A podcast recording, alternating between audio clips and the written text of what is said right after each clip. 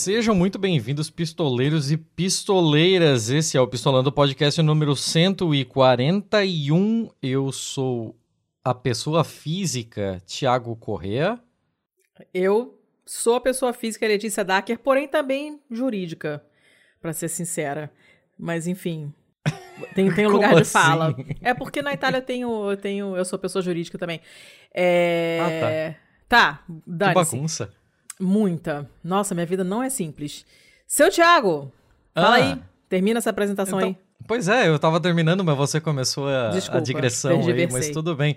É, por que começamos falando de pessoas físicas e tal? Porque, cara, o assunto de hoje é basicamente isso. É a gente tratar é, rios, lagoas, é, questões naturais e tal quem sabe como gente para direito, pelo menos para questões de direito. E isso é muito estranho. É, é a, a, gente vai descobrir junto com vocês. Aqui vai ser toda uma, uma novidade, uma experiência para todo mundo. Já que vocês viram que eu tô gaguejando até para explicar sobre o que é o episódio, a gente não teria a menor condição de fazer um, um assunto desse se não fossem os nossos especialistas da vez. Ah, bom. Então, por ordem alfabética, seja muito bem-vindo, Luiz Fernando. É, muito obrigado. Uh, pessoal, eu agradeço aqui Tiago, eh, Letícia pelo convite e vamos conversar aqui então sobre direitos da natureza e toda essa tanta coisa para falar sobre o tema. Eu sou advogado, sou eu atuo aqui em Florianópolis, Santa Catarina. Sou mestre em direito ambiental pela UFSC. Foi nesse nesse ano que eu que eu me tornei mestre. Uh, sou especialista também em direito penal e processo penal e sou pesquisador na área de direito ambiental e ecológico, né? Então tenho também é, artigos científicos na área e, enfim, sou um ecomilitante, né? Inclusive o tema da minha dissertação foi muito em cima, por exemplo, do ecocídio, né? E uma, e uma perspectiva mais criminológica uh, a partir da criminologia verde, que é uma outra é uma outra concepção que também se afasta um pouco do antropocentrismo, né? É, principalmente analisando a questão da Amazônia. Então, essa minha linha de estudo, é isso que eu faço, sou advogado, trabalho na área ambiental, na área urbanística, mas é uma é, eu busco sempre atuar de uma forma uh, próxima ao, ao, meio ambiente, né, de uma forma ética, né, se é não que também atuar para empresas também não seja ético, mas eu busco atuar com a minha consciência tranquila, né? Uh, Justo. Por aí. e como se não bastasse o Luiz Fernando que já deu a sua carteirada, ainda temos mais convidados hoje. então seja muito bem-vinda também, Tatiana. Olá, olá. Boa tarde aqui onde eu estou no momento. Letícia, Tiago, Luiz e a todos que estão ouvindo também. Eu sou Tatiana, sou especialista em direito ambiental, atualmente somente pessoa física. é, e me especializei também em meio ambiente. O direito ambiental foi pela PUC Rio e uh, meio ambiente foi na COP FRJ. O mestrado eu fiz na UF e o meu tema, né, o mestrado foi em ciências ambientais. O tema foi exatamente sobre áreas de preservação permanente de rios, que é um dos temas que a gente vai falar um pouquinho hoje, né? Sobre esse, uhum. esse direito aí que, que teriam aí os rios ou a natureza como um todo. E atualmente sou doutoranda em ciência ambiental pela UFSCar, na PPG Campus UFSCar. E também estou trabalhando com água. Nesse caso, estou trabalhando com justiça ah, maneiro. Uhum, oh, muito interessante. Bem legal. Cara, é, é engraçado que a gente começa um episódio para descobrir que existe todo um ramo da justiça ambiental. Uhum. E, assim, a gente tem cinco minutos de gravação e a gente acabou de descobrir que existe justiça hídrica também. É. Já dá para ir para um outro lugar completamente. Só que, é, é, só que mais tem um outro escopo, isso. É uma coisa mais de equidade. É quando a gente fala assim, de justiça ambiental em termos de equidade, né? Separação dos bens. Para quem vai a utilização dos bens e recursos ambientais. Aí, no caso, é a água. A água é bem equacionada para todo mundo no planeta? É nesse sentido. Não é justiça no direito, no, no sentido de, do direito, né, do, do tribunal, sabe? Uhum. É justiça no, no sentido de equidade. É muito bacana. Ó. Oh, Cara, que interessante. Nossa, é, é, todo um. Os assuntos, os assuntos prometem, hein? É, é todo um ramo pra gente explorar hoje. Eu não sei nem direito por onde começar. Começa Mas, assim, explicando por que, que você teve a ideia desse episódio, seu Thiago. Era exatamente isso que eu vou fazer. A gente tá pensando muito igual. Mas. é... é o fuso horário. Mas assim, eu tive a ideia desse episódio quando eu tava lendo um uma matéria do Guardian falando sobre uma batalha judicial envolvendo o rio Magpie em Quebec, Canadá.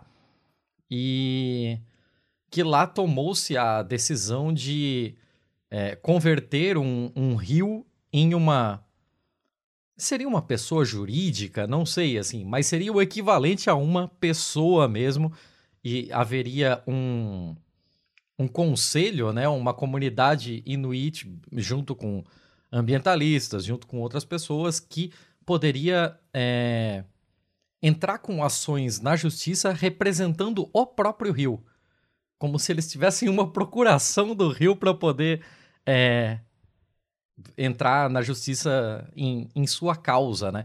E entra um, um escopo muito doido, assim, de, de você pegar é, coisas naturais, coisas inanimadas, coisas não exatamente pessoas, é, sejam elas físicas ou jurídicas, e transformar elas em, em habilitados a poder concorrer a determinados direitos ou fazer certas reclamações.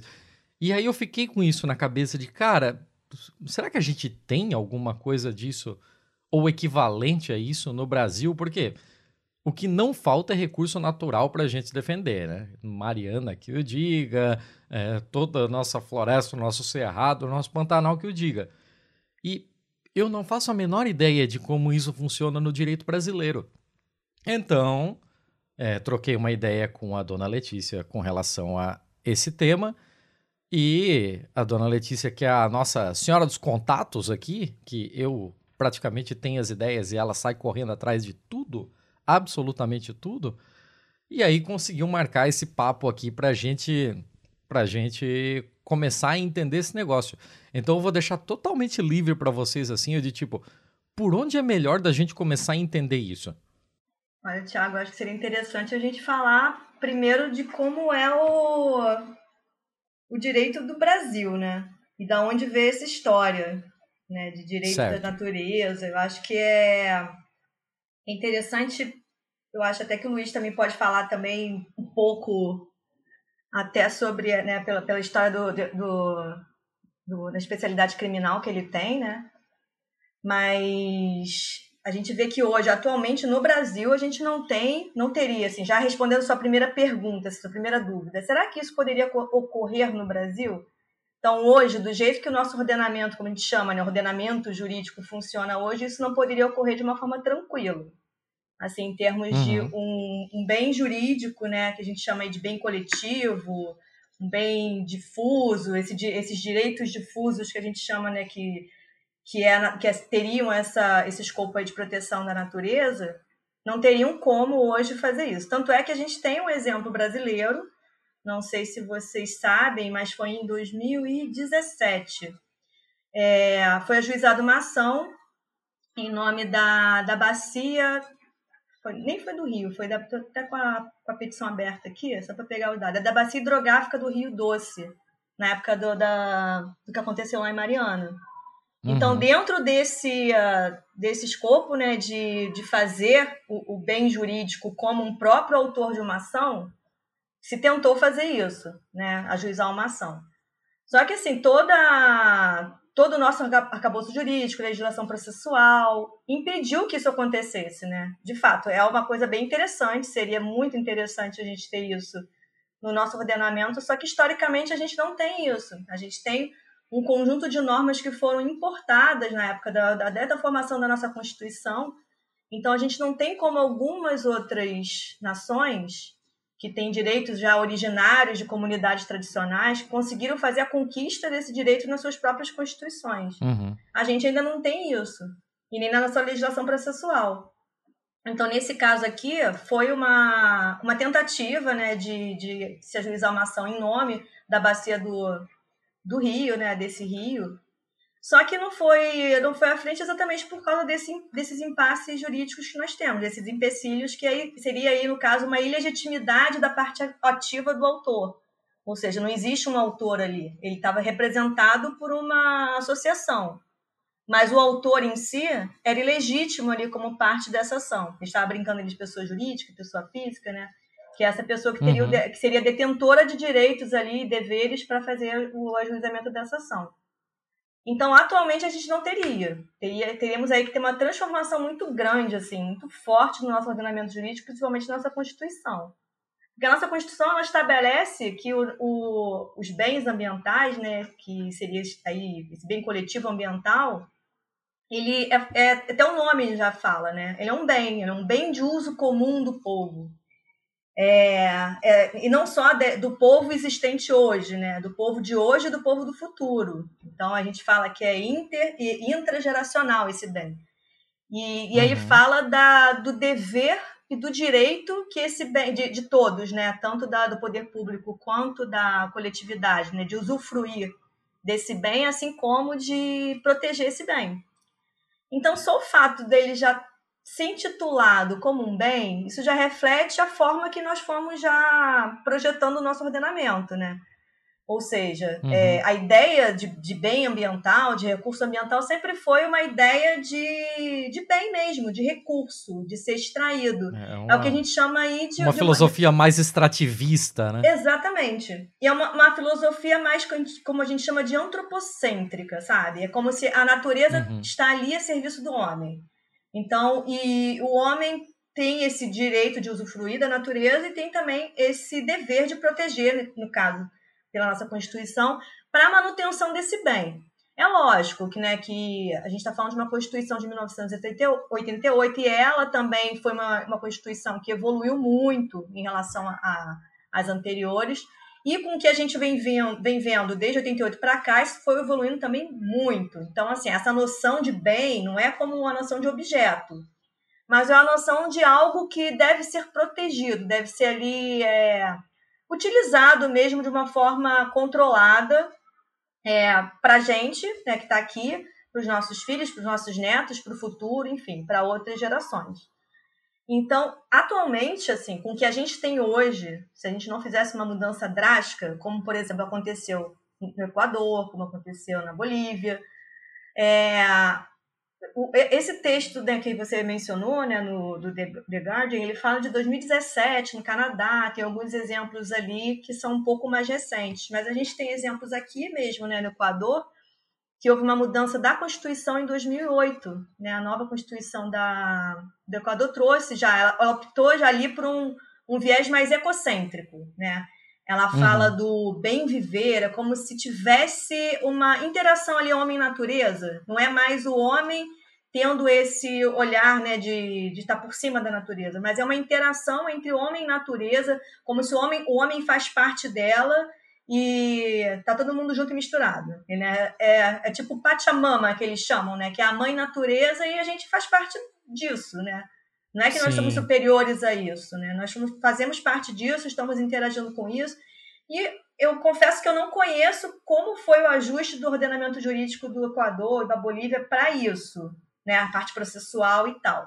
Mas que eles têm isso na Constituição deles, já previsto como a, a natureza sendo é, algo com, com poder, né, poderes e direitos, assim, os direitos mesmo de, até mesmo de, de atuar no judiciário, é, e eles fazem isso, as ações lá acontecem, ações nesse sentido, o que difere aqui do nosso ordenamento. Acho que já falei pra caramba, né? Vou deixar o Luiz falar um pouquinho também, que se deixar aqui eu fico três horas. É um tema que eu amo. Não, imagina, a gente está aqui justamente para ouvir vocês. A gente não tem nada a contribuir para isso, então a melhor coisa que a gente pode fazer é ouvir vocês.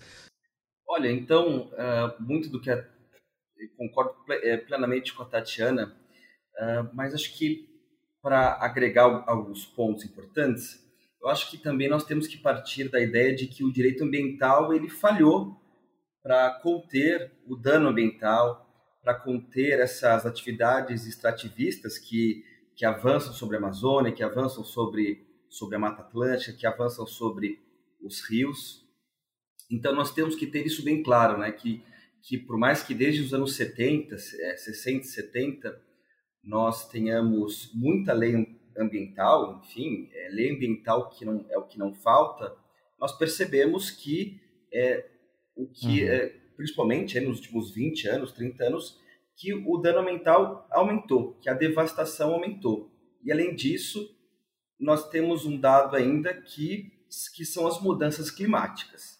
Então, a ideia que nós temos aqui é a ideia de crise, né? a ideia de crise ambiental, crise ecológica, crise climática. É por isso que se percebe, se percebe muito do que, do que a Tatiana já falou também, que é a questão do extrativismo, que é, que é uma ideia muito uh, voltada para uma. Que, que se coloca a partir do interesse do lucro, do aumento das, das atividades econômicas, né? E, e essa ideia do extrativismo, né, dessa ideia de expansão ilimitada de atividades econômicas, é totalmente contrária à ideia de, da natureza como sujeito de direitos. Né? Então, então, assim, o que, o que se percebe é que, é que tem que se mudar esse paradigma, que se tinha que mudar esse paradigma uh, do direito. Né? Então, é por isso que se fala hoje de direito ecológico, agregando, então, esse componente uh, uhum.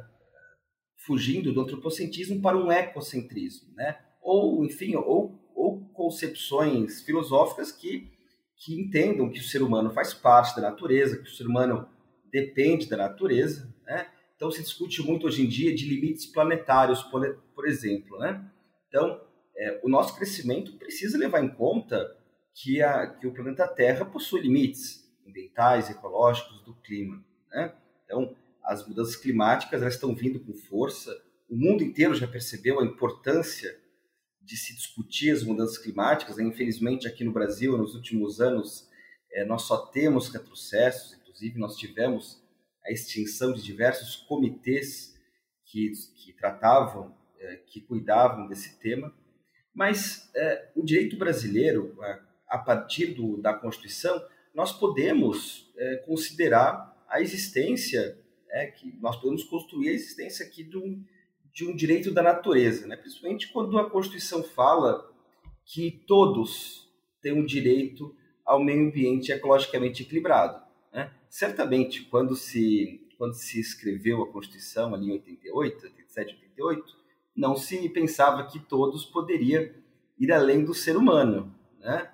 Mas, a, mas a interpretação da Constituição ela não é estática. Né? Então, é, não, não, se, não se pode mais é, conceber essa determinação restrita ao interesse humano, né? E não, não tem qualquer óbice para a inclusão da própria natureza, né? Como, como protegida, né? Do ponto de vista, do seu ponto de vista intrínseco, né? A proteção da natureza em si e não a proteção da natureza porque é bom para o homem. Essa é uma grande mudança, então, de, de paradigma é, do antropocentrismo para um ecocentrismo. E a gente vê, por exemplo, na nossa história jurídica, alguns casos que já foram despontando. Né? De fato, a Tatiana já mencionou um, outros casos que também já se busca proteger a natureza do, de, um, de, um, outro ponto de vista são alguns habeas corpus em favor de primatas, né, de, de macacos, antigores, que, uh, uh, em tese, quando se o Código de Processo Penal ele foi, ele foi redigido pensando apenas no ser humano, né? Até do, desse ponto de, de vista liberal, que se protege o interesse individual, né? está se pensando no interesse do ser humano. Mas foi, foram impetrados habeas corpus em favor de primatas, e, e, um dos casos, o caso, o caso da, da primata chamada Suíça, né? Foi então impetrado um habeas corpus em favor da, da Suíça e é, utilizando então o, o instrumento que, não, que em tese não, te, não teria nenhuma relação, né? mas infelizmente é, a Suíça acabou falecendo é, acabou morrendo antes do fim do processo. Mas nessa própria sentença, o juiz colocou, quando ele declara ali a, a perda do, do objeto da ação, ele, ele coloca que ele aponta no sentido de que poderia dar um provimento. Né? Uhum. Então, uh, então acho que nós temos que pensar muito nisso, que é uma tentativa, que é mais uma, uma concepção, se mudar o pensamento das pessoas, uma outra forma de lidar com a natureza uh, e de como nós convivemos.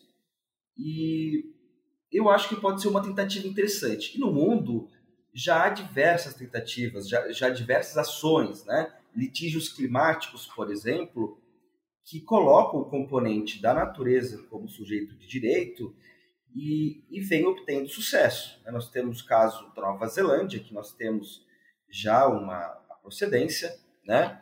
É, mas é, na Colômbia, por exemplo, também, uh, o rio Atrato foi considerado um sujeito de direitos. O rio Atrato é, ele foi declarado, então, pela Corte Constitucional da Colômbia como sujeito de direitos e foi designado. Então, assim, como que nós operacionalizamos, né? Qual que é um, um efeito prático que nós qual que é a mudança prática, né?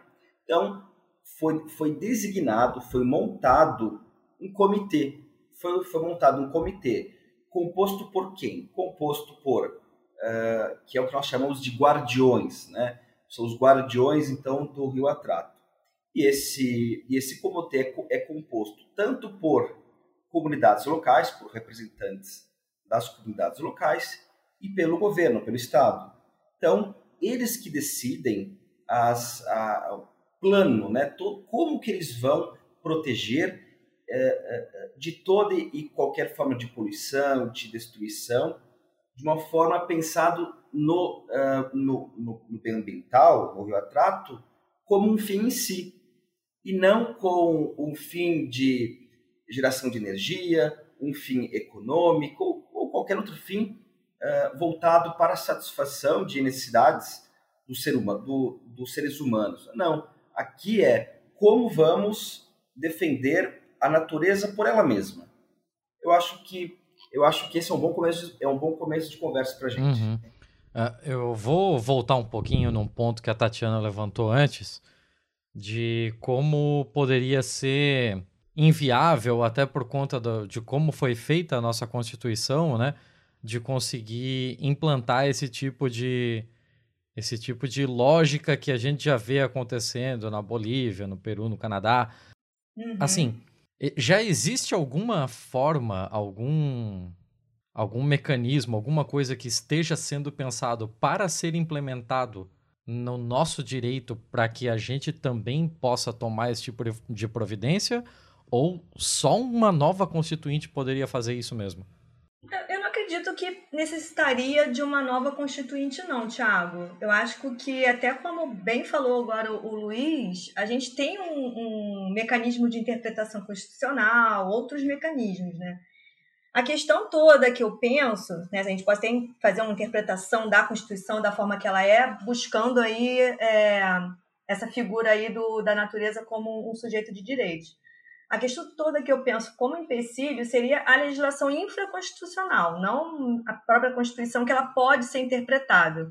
Por que eu falo como legislação infraconstitucional? O próprio Código de Processo Civil, por exemplo, que, que no caso, se for dar como exemplo as ações civis, né, é, o, o Luiz agora deu esse exemplo de habeas corpus, né, em casos penais. A gente teria que fazer arranjos jurídicos muito profundos, né, para conseguir interpretar o Código de Processo Civil para esse uhum. caso. Mas se, se tivesse essa, essa boa vontade e esse interesse, eu acho que toda a questão está baseada aí. É, tanto é que na própria decisão que indeferiu essa ação do, aqui no Brasil, né, de Mariana, a juíza chega a comentar, né, que em passado recente pessoas eram coisas, né? É, não, não só no Brasil, mas escravos e mulheres em muitos lugares, sendo seres humanos mesmo, eram considerados como objetos, como coisas. Uhum. É, a natureza nem chegava, nem chega, né, a, a, a ser considerado como coisa. É, os animais eram considerados como coisa, hoje já vem ganhando um grande espaço né, é, dentro do direito, não só brasileiro, como um direito muito mais, inclusive, no, no direito internacional. A gente vê já eles como sujeitos de direito personificados, mas não, não mais como objetos, né? Mas sempre dependendo aí de uma representação. Então, alguém representando. Eu estava vendo aqui um caso, acho que foi na Alemanha, que diversas organizações, inclusive eu acho que é a WWF, Greenpeace, que entraram com uma ação e, e seriam no mesmo, no mesmo esquema, né? Em nome de lobos marinhos, que estariam sendo ali impactados por poluição industrial. E, uh, e foi indeferida também, por, primeiro por legitimidade, e também porque o juiz considerou que os lobos marinhos viviam no oceano, não era na, na jurisdição da Alemanha, enfim. Mas, por outro lado, é, eu acho que nessa decisão, ele considera, como ele indeferiu, como você indefere uma ação contra, um, um, seja o autor ou o réu, ele também passa a ser não só sujeito de direitos, mas também sujeito de deveres, né? Pagamento de custas e, e outras questões processuais existentes. Então, assim, que tipo de ação seria, né, no, no, nosso direito processual hoje? Que tipo de ação poderia juizar? Não existe uma ação específica nesse caso. Não seria uma ação popular, uma ação civil pública, por um, por um bem da natureza? Então, o que eu acredito é hoje é desse empecilho mais processual, sabe? E, e a, a dúvida, né, que para mim não é uma dúvida, eu acho que é uma quase uma certeza. É a inexistência total no atual cenário brasileiro de qualquer tipo de interesse em se pensar dessa forma. O que eu acredito sim é que esse movimento que está começando a crescer bem forte, é como já mencionou o Luiz, é que esse movimento não pode parar, sabe? Esse movimento tem que se intensificar e não ir para o retrocesso que o pensamento jurídico brasileiro teve que entrar, né, e começou a entrar, em razão de decisões políticas que estão sendo tomadas atualmente, né? Esses retrocessos, essas desconfigurações, ao, é, ao passo que outras nações estão evoluindo nesse sentido, né? Se a gente pensar nisso, né, como sujeitos de direitos e deveres, né, qualquer né, como, como o Luiz falou, né, da expressão utilizada na Constituição, né, de todos, né, uhum. né, a gente teria que ter um grande esforço aí para a gente mudar, primeiro, o nosso pensamento, né, pensamento colonialista, eu digo nosso como sociedade, cultural, e, e não só isso, né, um pensamento é, social pensamento do capitalismo tão forte como ele é, né, de, da utilização aí do, do meio ambiente com apenas como recurso, é, um bem a ser usado e, e, executado e manipulado, inclusive protegido pelo próprio homem. Então parece que é algo muito frágil, é algo muito é, que não tem a própria força que ele tem, né? Que é a própria individualidade que ele tem, que na verdade a gente não vive sem o ambiente, né? Sem a natureza, sem os recursos mas tirar essa palavra recurso, sabe? Uhum. Tirar esse, esse grau de peso que essa palavra recurso tem ainda com o meio ambiente, sabe? Sim. É, a gente respira, a gente bebe água, a gente vive disso. A gente, gente seres humanos e seres não humanos. É, mas essa carga da palavra recurso, aqui, pelo menos no Brasil, é, é que eu vejo o peso de, de querer mudar, entende? Será, é, assim, como se, será que as pessoas estão interessadas em fazer essa, essa interpretação da Constituição, de fazer uma mudança na legislação, uma interpretação na legislação processual, ou mudança na legislação processual para fazer valer esses direitos e da própria natureza, ou até mesmo do, do que está até despontando agora, né, os direitos animais. A gente tem história já de, da década de 90, já, já falando do direito das árvores, né? que já era o início de falar do, do direito da natureza em si. Mas é essa crítica que eu faço, assim, em termos de sociedade, em termos de cultura e política, né? É, do engajamento que a gente teria aí para fazer essa mudança bem, bem forte, uhum. né? Nosso pensamento e nosso modo de, de, de legislar. Mas a gente poderia ter alguma esperança de ver isso mudando em um curto prazo? Curto? curto. Olha, eu tenho esperança, muita, mas de curto, curto. A gente tá vendo muito retrocesso, Thiago. É muito retrocesso. Assim, quem tá. Quem tá não sei se você tem noção, assim, desses retrocessos que a mídia coloca. É, isso não é de agora, agora não. A gente vê, assim, desde 2012, por exemplo, com o Código Florestal, quando foi alterado. E aí a gente vai vendo aí é, novas normas, né? é uma briga jurídica, às vezes, de por detalhes jurídicos para. Saiu agora uma decisão essa semana, em que foi declarado inconstitucional as normas que não, def... não protegiam os manguezais, porque te... teve isso, né? O Código Florestal mudou e tirou certas proteções dos manguezais. Então você tem que ajuizar a ação, você tem que brigar no judiciário, tem que chegar no STF para você pegar um pouquinho e falar o que era antes viável, que estava na legislação, e você tem que brigar para dizer, não, olha só, isso é inconstitucional. Então, assim, eu não, eu não sei se a curto prazo, eu não tenho essa esperança de curto prazo. Mas eu acho que em curto prazo, sim, a gente pode mudar é, a perspectiva, é tentar mudar o, o, o rumo, sabe? É pegar o remo e começar a girar para outro lado. Porque se continuar nesse, nesse. A virada vai ser longa, sabe? Você pega o remo e começa a mudar. Mas eu acho que ainda dá para a gente fazer isso, em curto prazo. Agora, a mudança em si do rumo, é que eu acho que em curto prazo eu, pelo menos, não tenho essa esperança, não, sabe? Com o que a gente tem de cenário hoje. Se, se, se de complementar, olha, eu, eu concordo com a Tatiana, esse momento é um momento mais de resistência para que não seja desmontada todo tipo de de proteção do meio ambiente e não de muitos avanços. Né? Então, é de resistir ao total desmonte que nós vemos os órgãos ambientais, desmonte da própria legislação, mas nós temos algumas vitórias aí que acontecem é, dia sim, dia não, e as vitórias elas precisam ser celebradas, né? Que eu acho importante pontuar que a Constituição ela não é contra, né, o entendimento da natureza como sujeito de direito acho que, a, acho que a partir daí a gente pode é, tra trabalhar e, e, tentar avançar, né, principalmente aqui do ponto de vista judicial, né, porque mesmo esses exemplos que nós trazemos são exemplos que partem do judiciário. Né? Então, o judiciário uh, conduzindo ali um pouco da, da história. Né? Mas quem sabe também com a própria, com a própria população, né? vendo se vendo vítimas de desastres, né? Que nós temos tantos rompimentos de barragens, por exemplo, né? Falta de chuvas, né? Então, se nós tivermos algum tipo de colapso na, na Amazônia, vai faltar chuva em todo o Sudeste, né? Então, e, o, e esse colapso da Amazônia, esse ponto de não retorno, muito se diz que está próximo. Né? Então, quando a floresta não mais poderia se regenerar e voltar e, e, e se tornar uma espécie de uma savana, né?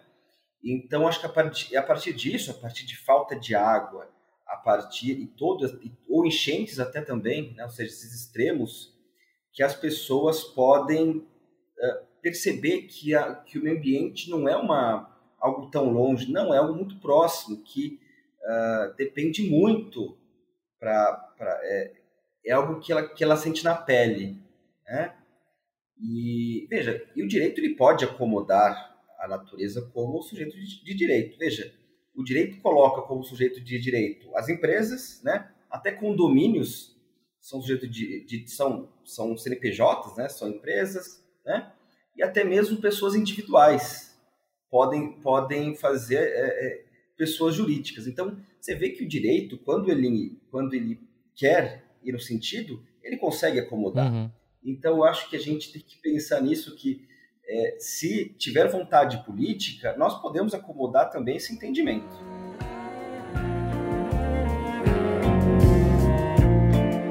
A correnteza do rio vai levando aquela flor. O meu bem já está dormindo, zombando do meu amor. Na barranceira do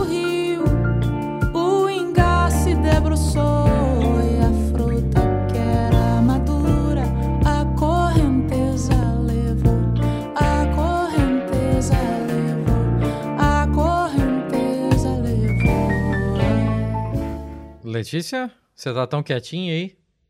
Eu tô quietinha porque estamos, estou com problemas técnicos, não, vocês estão percebendo na mudança da qualidade do meu áudio, do meu áudio, que virou bosta agora, porque eu tô no outro computador com outro microfone. É, e fiquei de fora da conversa porque parei de ouvir, mas enfim, faz parte. Mas, isso que você está falando, ô Luiz, eu estava pensando no finalzinho do artigo lá do Garden, que está lá, como vocês já estão carecas de saber, está lá na pauta, tá, nananana. No finalzinho, eles fazem mais ou menos esse questionamento, né? Que a Tatiana mencionou também. Que é aquele assim, ah, tudo bem, beleza, existe a lei, mas não necessariamente significa que você vai conseguir fazer ela funcionar, principalmente porque no Brasil tem leis que colam e leis que não colam. A gente sabe que rola isso, né? Então, fica o artigo se pergunta assim, poxa, será que vale a pena? Porque se depois você não consegue é, colocar em ação essa legislação, serve para alguma coisa? E aí, por outro lado, tem aquilo também que a gente já sabe, que quando vem de cima para baixo, às vezes funciona. É uma maneira de você mudar os hábitos, é, forçando a coisa com, com a lei, como foi, por exemplo, com o cinto de segurança.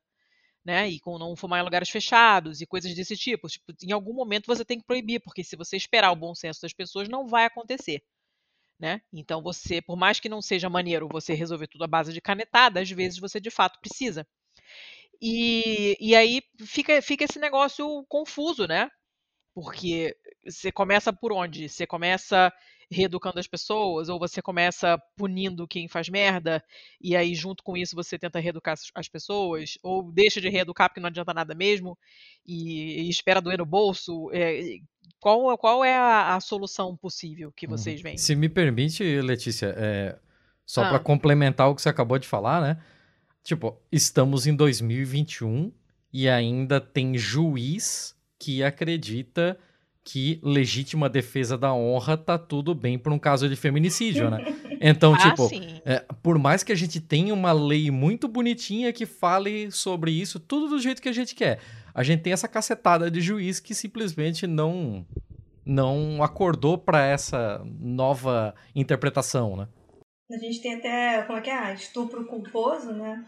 Não, fala, enfim. É, olha, eu ainda, ainda reforço assim, a, a minha fala, né? No sentido da que, que a Letícia me colocou bem, assim. E o Luiz também reforçou, né? Da questão da vontade política.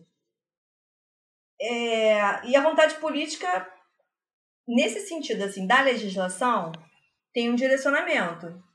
Quando a gente fala de repressão, né, mesmo que a repressão venha de cima para baixo, né, leis que, que, que tornem alguma coisa que era possível agora proibida, é, quando isso acontece né, de uma forma tão drástica, elas demoram a colar elas precisam de muita fiscalização.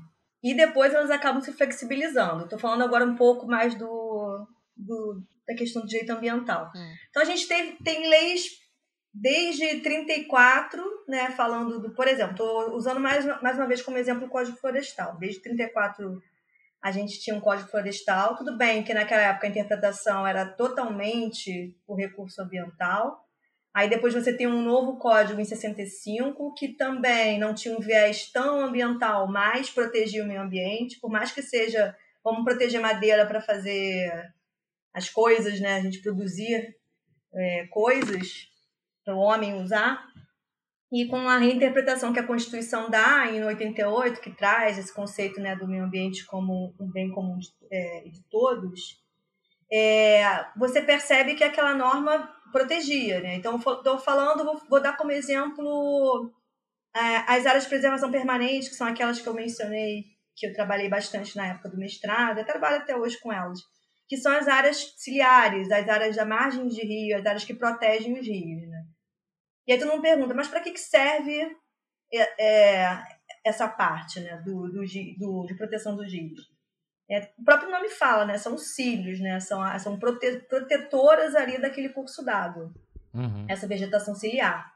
E elas que proporcionam, então, a entrada de água, a chuva penetra ali. Então, quem produz água né, do rio, quem faz, faz a manutenção da água do rio e do, dos lençóis freáticos, é a vegetação ciliar. Então, assim, percebe isso, né? Você tem já isso, é algo da natureza, é algo que já acontece na natureza desde do, do né, de sempre, desde que a Terra foi criada, sabe-se lá como. né? Cada um tem a sua, a sua forma de pensar. E desde que a Terra foi criada, sabe-se lá como, e, a, e as comunidades começaram a perceber que precisavam de água, todo mundo se coloca perto dos rios. Todo mundo fica perto da água porque é uma forma de, de você ter contato com esse recurso, estou dando agora as aspas, uhum. para sua sobrevivência.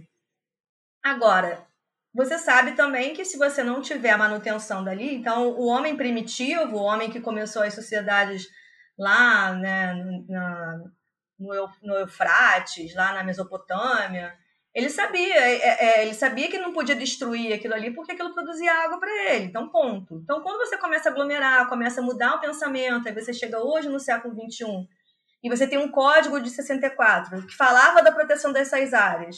Algo como se fosse assim, não precisava falar porque isso já é tão assim, tipo, duh.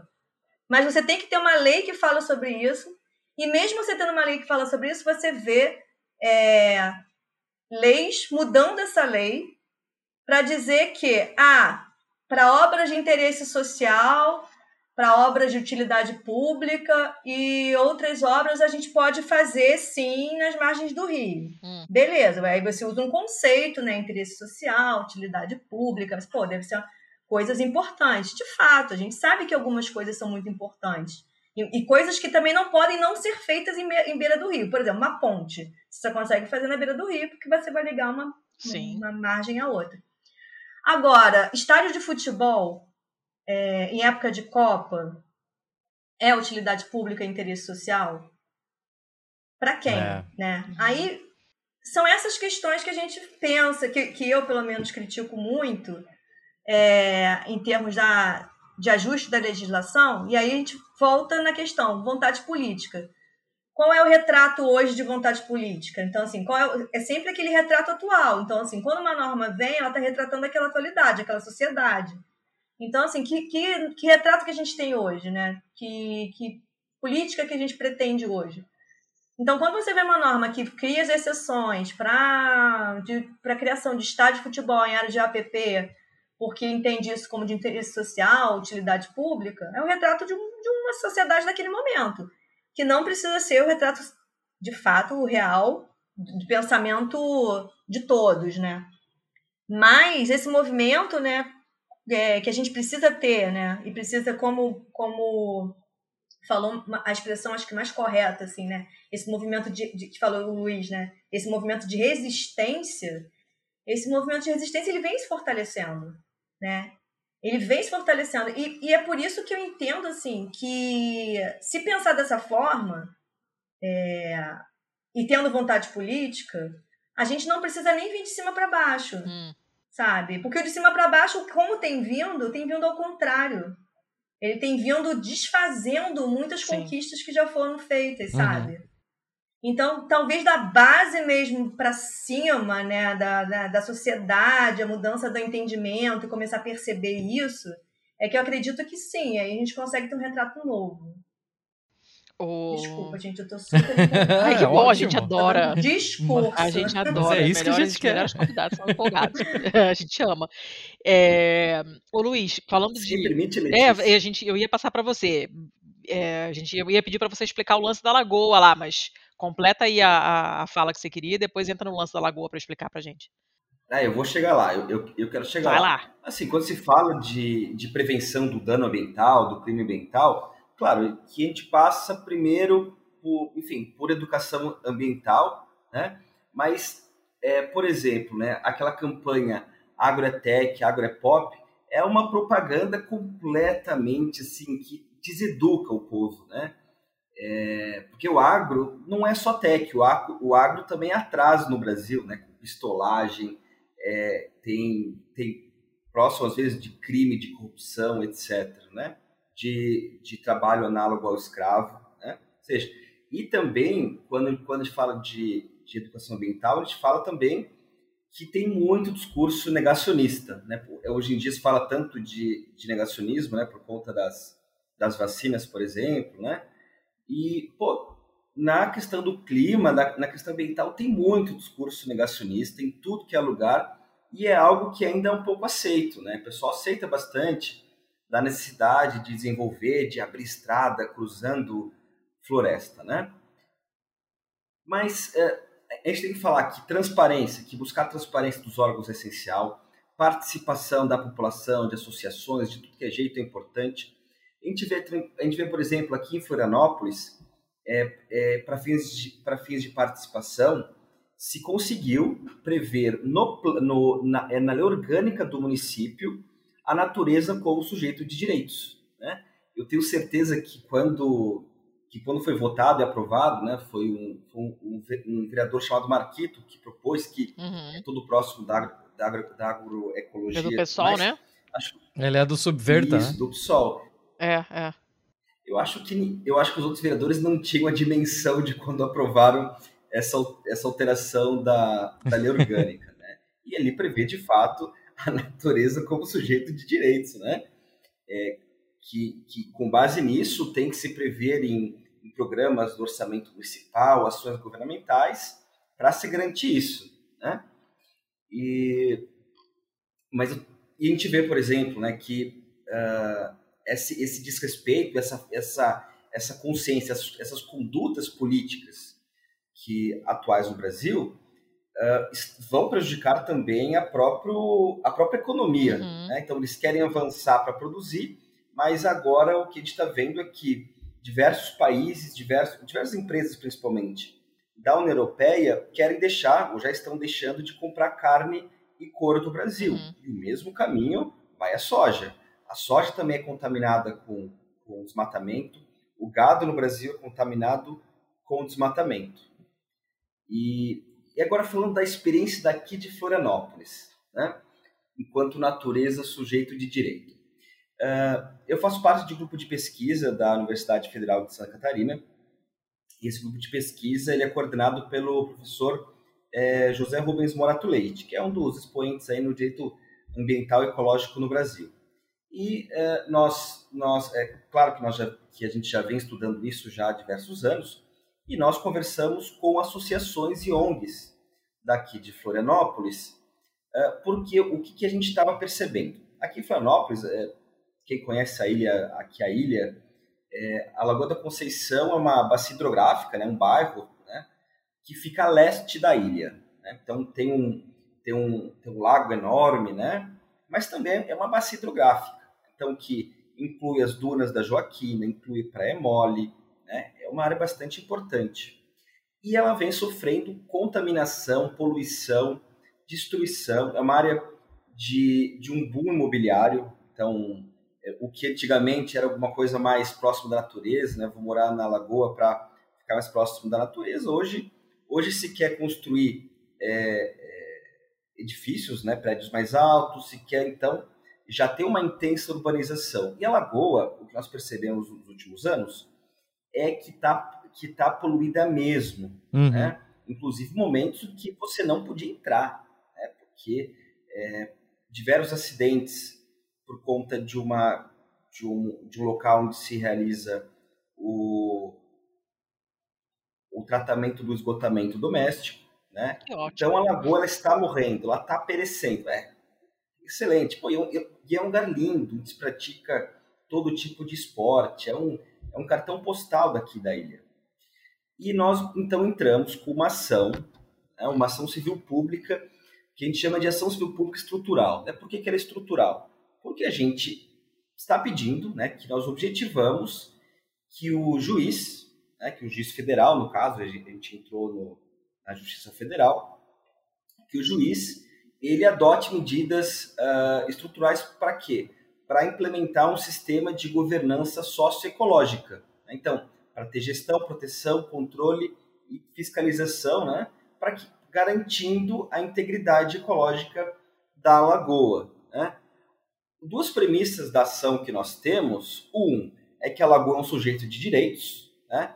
tanto previsto na lei orgânica do município, né? e também na Constituição, que nós dissemos que a Constituição é uma Constituição ecocêntrica, pelo menos no artigo 225, e que, é, por conta da Lagoa ser sujeito de direitos, nós queremos essa declaração judicial, ela exige uma estrutura de governança. Né? Então, é, que todos os órgãos públicos, a sociedade, as associações, as pessoas participem e discutam fiscalização, controle uh, da poluição e da organização do território ali. Né?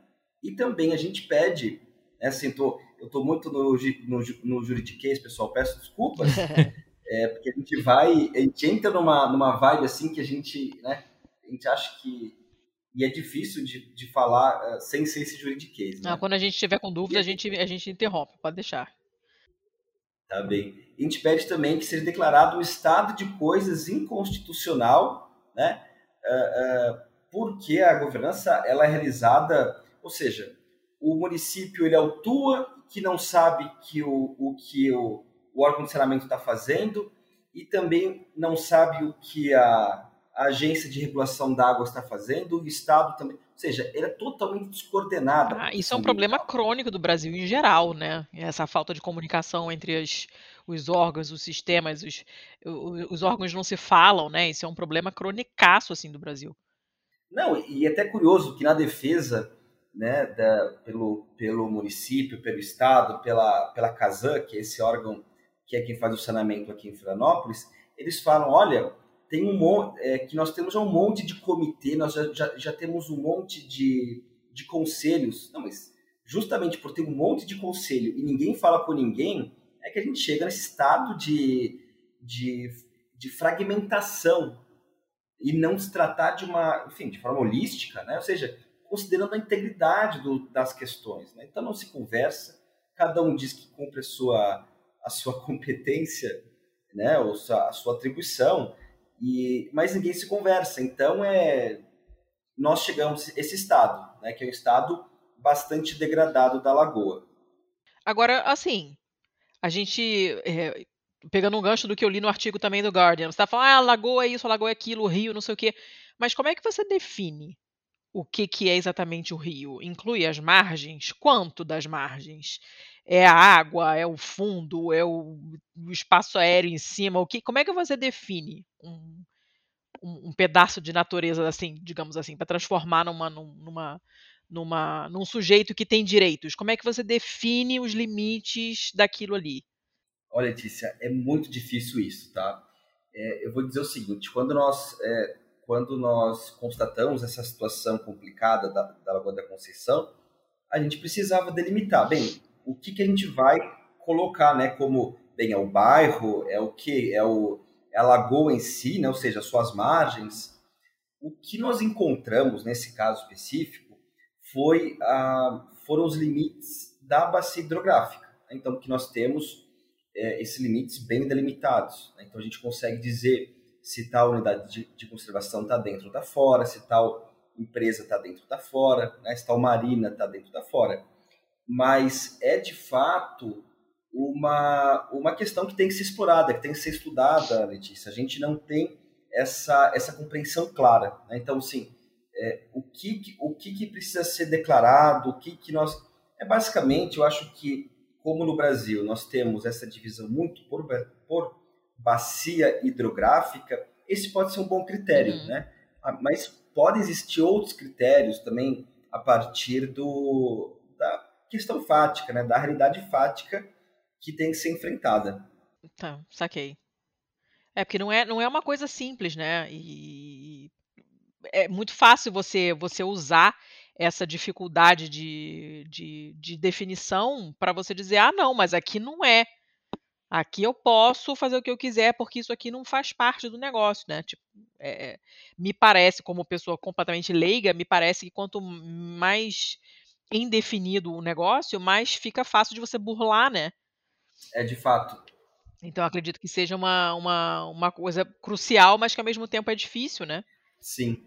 A gente está falando de coisas que são, que são vivas, mas no sentido de, de, de que tem muita coisa envolvida, né? Um rio não é, um, sei lá, uma borboleta que você olha para a borboleta e sabe onde ela começa e termina, né? Uma coisa que tem que tem vida, que tem é, estações do ano, né? Comportamentos diferentes e você tem é, um monte de coisa que depende daquilo ali. É muito diferente de você pegar um bicho, por exemplo, ou uma planta, uma árvore. Vamos, vamos proteger esse cajueiro aqui. É diferente, né? Então me parece que, é, que não realmente, de fato, não é uma coisa muito é muito simples. Tiago? Oi, tô aqui, tô ouvindo. Por que cajueiro? porque tem, porra, porque cajueiro é maneiro pra caramba, é uma árvore muito, muito foda e tem aquele cajueiro gigante. É, lembrou desse, né? É, que é, é, um negócio monstruoso, é muito maneiro. Eu podia ter falado fungo, seu Thiago, mas eu te poupei, porque você, é. você né? Uma cajueira mais fácil de entender do que fungo.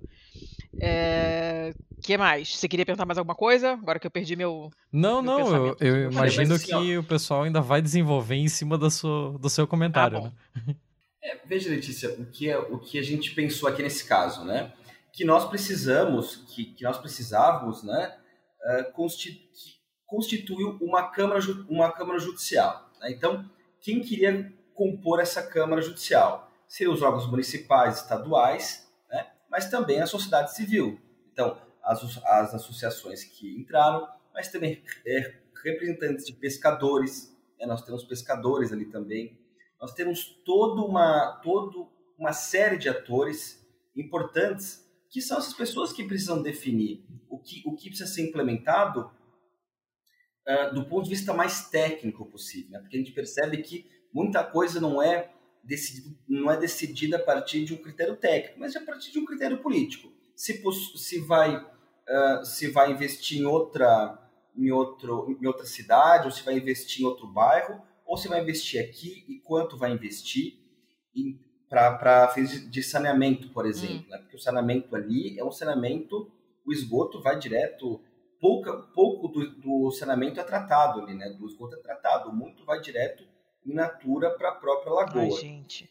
E então nós temos que ter, ou seja, as universidades, a sociedade e o Estado juntos decidindo o que é melhor, né? E a partir disso decidir os critérios, decidir o plano de recuperação judicial. Então, quem queria, quem vai verificar na nossa ação é, o que deve ser feito, sob quais critérios científicos, legais, vai ser essa Câmara, que vai estabelecer um plano. Olha, primeiro nós vamos é, buscar despoluir, depois nós vamos fiscalizar tal área, enfim, fazer um plano para reversão. Né?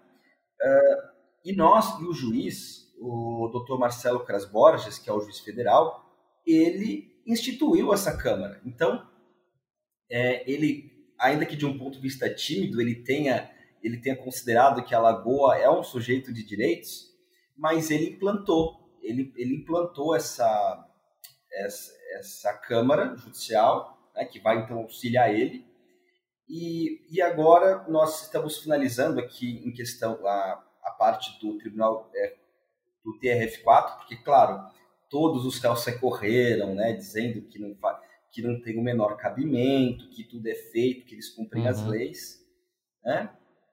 E, mas e agora e o que nós pretendemos é que no começo do ano que vem essas reuniões elas se iniciem, né? E que eles formulem um plano e também indiquem um guardião, ou seja, eles que vão indicar quem vai ser um guardião, ou seja, um grupo de pessoas, uma pessoa, vai ser essa câmara que vai decidir quem é o guardião. Né? E esse guardião ele ficaria é, subordinado à câmara? Ele teria um mandato? Como é que seria isso? Ninguém sabe ainda? Bem, nós, nós não tivemos o regimento aprovado, porque nós, nós é, propusemos um regimento da Câmara, também na ação, né?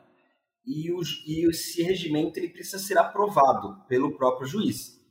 Uh, as partes elas contestaram algumas partes do regimento, discutindo os seus limites, o que pode o que não pode fazer, e mas o que nós queremos é que a Câmara, que essa Câmara Judicial se reúna e que defina quem vai ser o, o, o guardião e quais vão ser as atribuições desse guardião diferente da Câmara Judicial. Né? Então, isso ainda depende do quê? De, de uh, acontecer, de se iniciarem essas, uh, essas conversas, né? esses estudos mais aprofundados com esses atores. Isso vai se dar agora no começo do ano que vem. Uhum. Então, até lá, fica essas questões ainda ficam em suspenso, né? Sim, elas ficam em suspenso. Mas, mas a proposta, mas a proposta que de regimento que está para ser votada determina isso como? A proposta como, tá, como está é a determinação que, o própria, que a própria Câmara decida o guardião. Uhum. Né? Eu, eu, eu, precisaria ver os, os exatos termos, como nós colocamos na proposta de regimento, mas é que a própria Câmara decida esse guardião, né? De uma forma, é, votando, né? Enfim, com a, com a participação de todos ali. É, e agora nós estamos aguardando o juiz, ele, ele confirmando, aprovando esse regimento e determinando a, o calendário de reuniões dessa uhum. Câmara, que é o que nós queremos já o quanto antes. Certo. Tem algum outro caso similar correndo na justiça brasileira, assim, que pudesse ser usado também como exemplo, como jurisprudência, alguma coisa nesse sentido?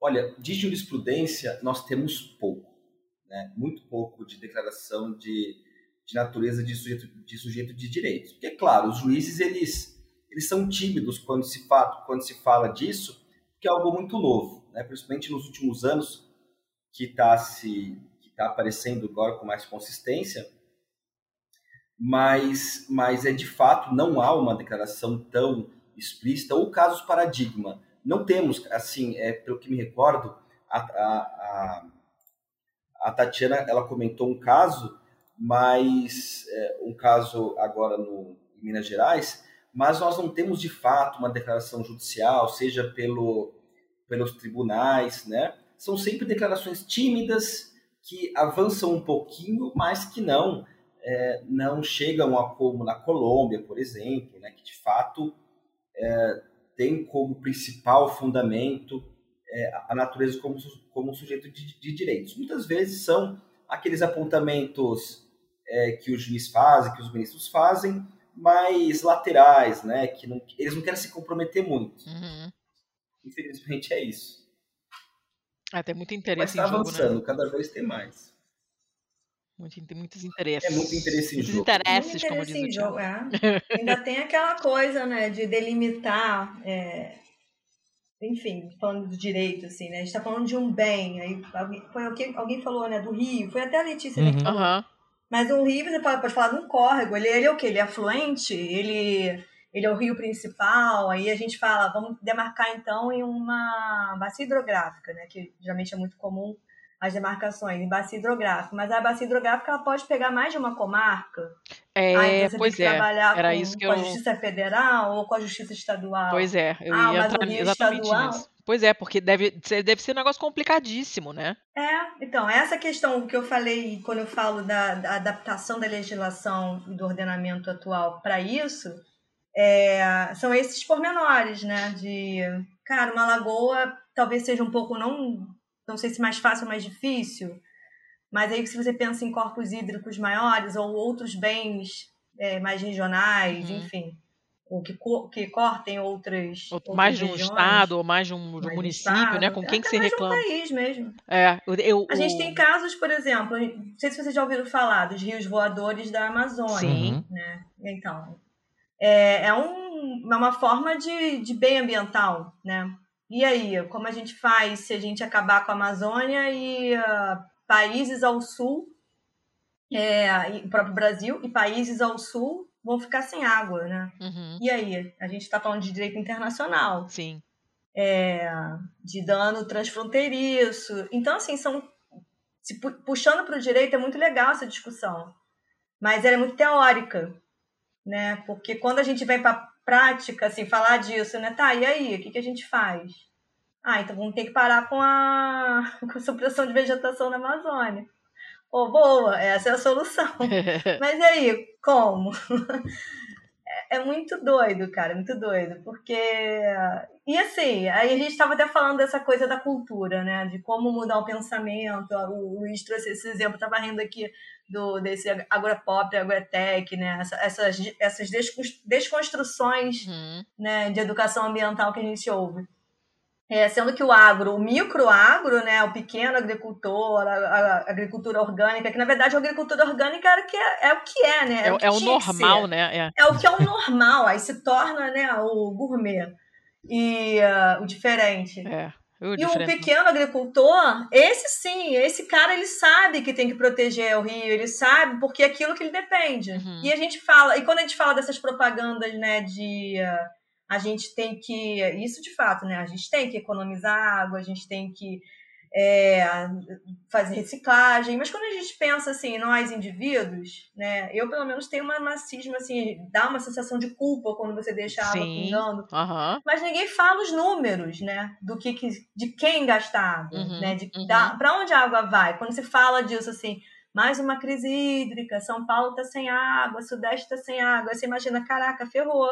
Vou ter que tomar banho lavar, mais, mais devagarzinho. É, vou tomar um banho rápido. devagar, vou lavar a roupa uma vez por semana, vou, sabe? Aí você já fica pensando no, no, no seu modus operandi individual de mudança do seu comportamento, sendo que isso é ínfimo, uhum. né? Se você pensar em termos de, do agronegócio, que, que ainda usa um tipo de irrigação completamente é, arcaica e que, né, os que a gente chama dos pinos, né, pinos de água, e, e essa opressão de vegetação que eles fazem em expansão de terra. Enfim, se a gente pensa no macro, assim, no, no, no, de fato, onde está o problema, e aí é muito fácil depois você fazer campanhas do agropop, ou então não, não use muita água no banho, e empurrar para você, uhum. né, que o problema é seu. Sim, é meu também, também, mas não é não sou eu que vou resolver sozinha, Sim. né? Com meu banho de cinco minutos. Uhum. Individualiza é... a responsabilidade de uma forma Exato. de.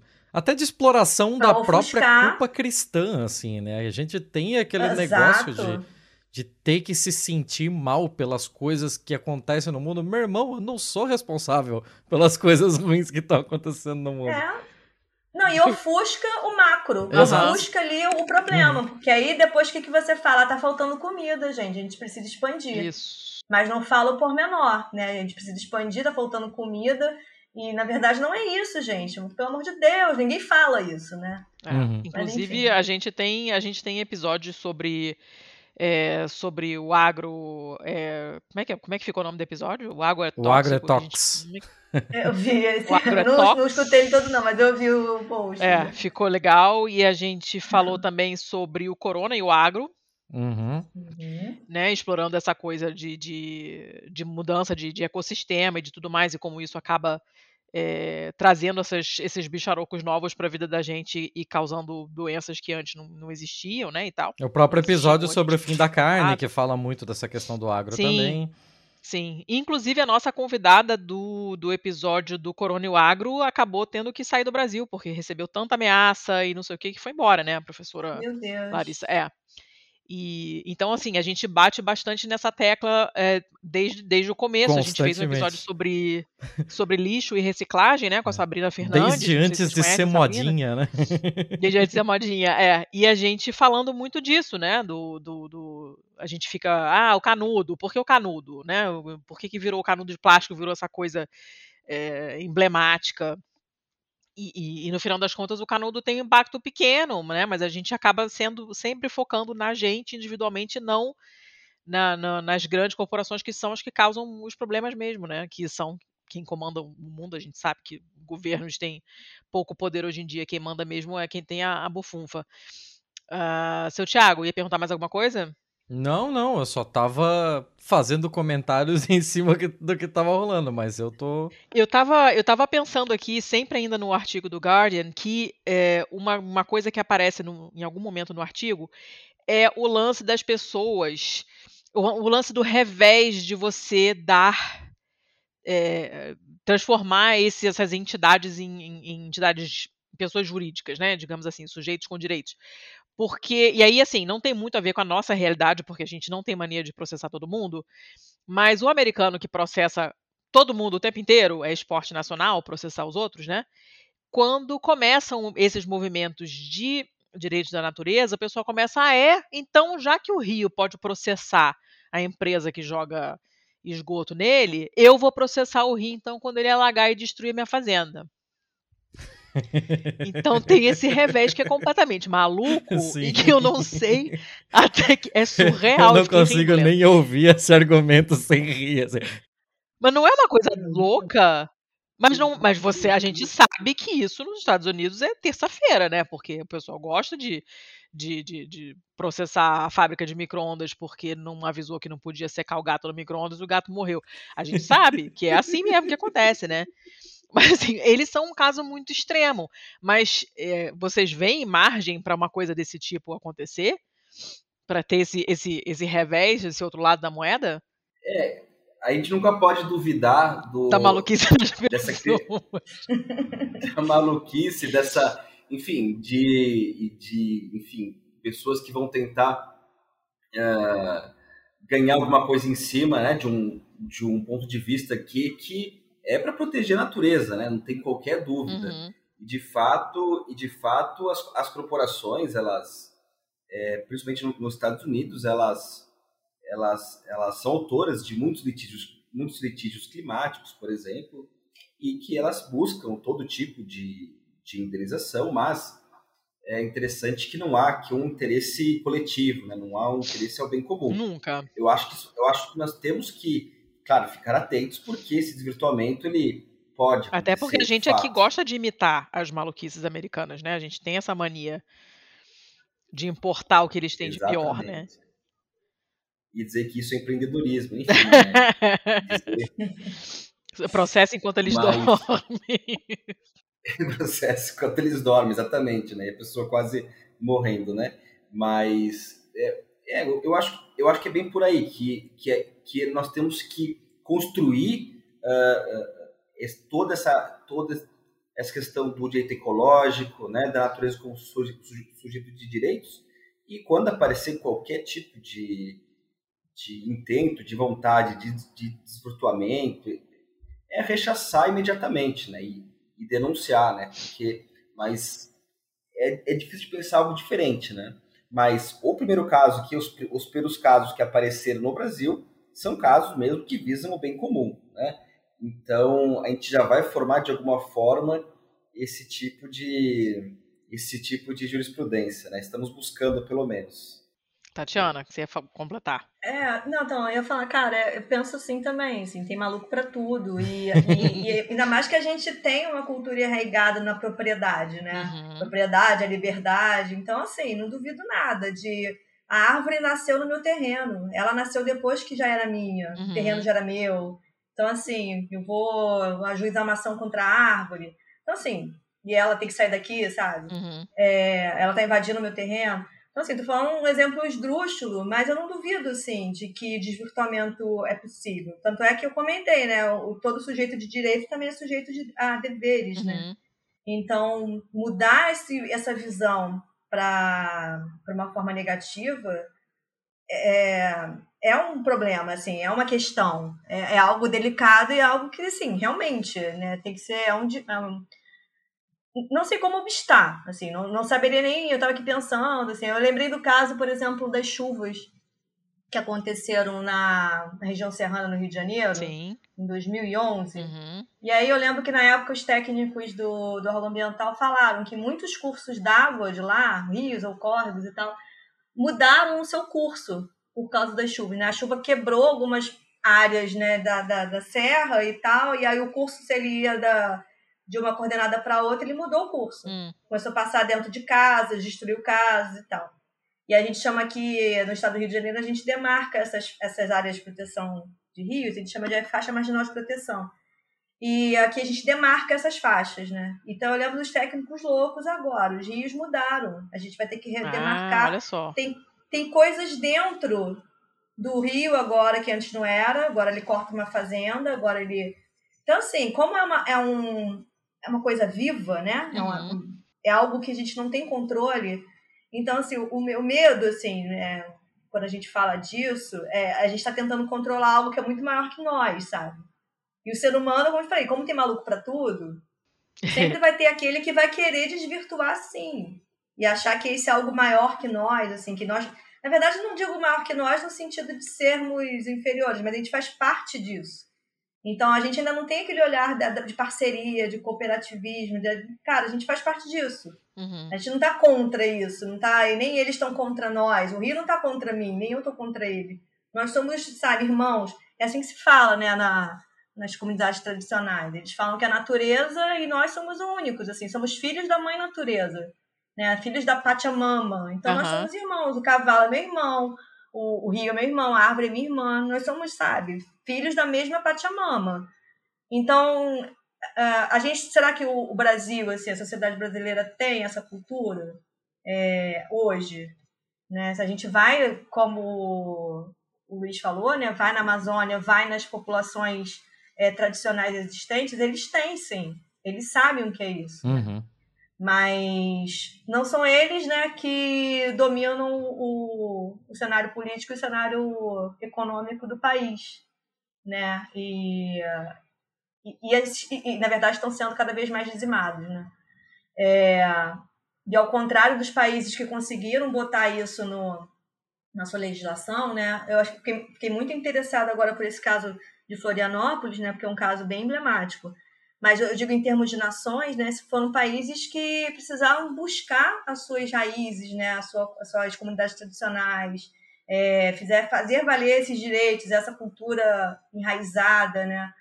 Da, da opção ecocentrista uhum. e menos antropocêntrica mas é de uma natureza, de uma raiz que, que tem que se fortalecer, né? E uh, eu acho que por aí, sabe? É por aí que a gente tem que pensar né, nesse fortalecimento primeiro da base.